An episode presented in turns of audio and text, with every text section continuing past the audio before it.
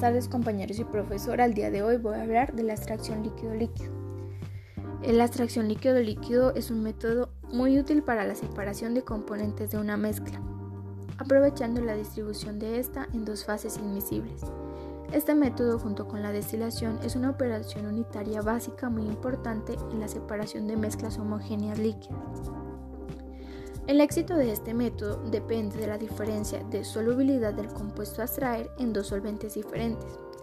Esta técnica es especialmente utilizada en situaciones donde existen mezclas con puntos de ebullición muy cercanos y se basa en la separación de componentes por diferencia en la estructura química en vez de la volatilidad como se hace en la destilación.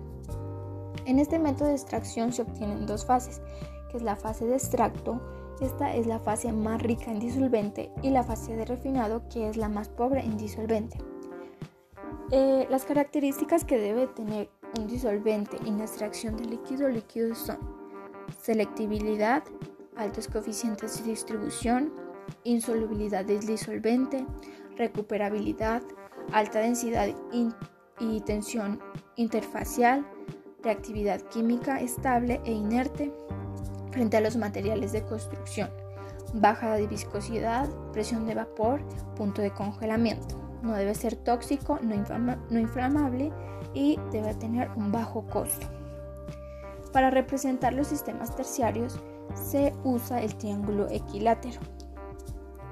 Bueno, los métodos de cálculo más comunes para llevar a cabo la extracción líquido-líquido son el contacto sencillo discontinuo, contacto múltiple, corriente directa continuo o discontinuo, contacto múltiple, múltiple en contracorriente continuo y contacto múltiple en contracorriente con reflujo continuo.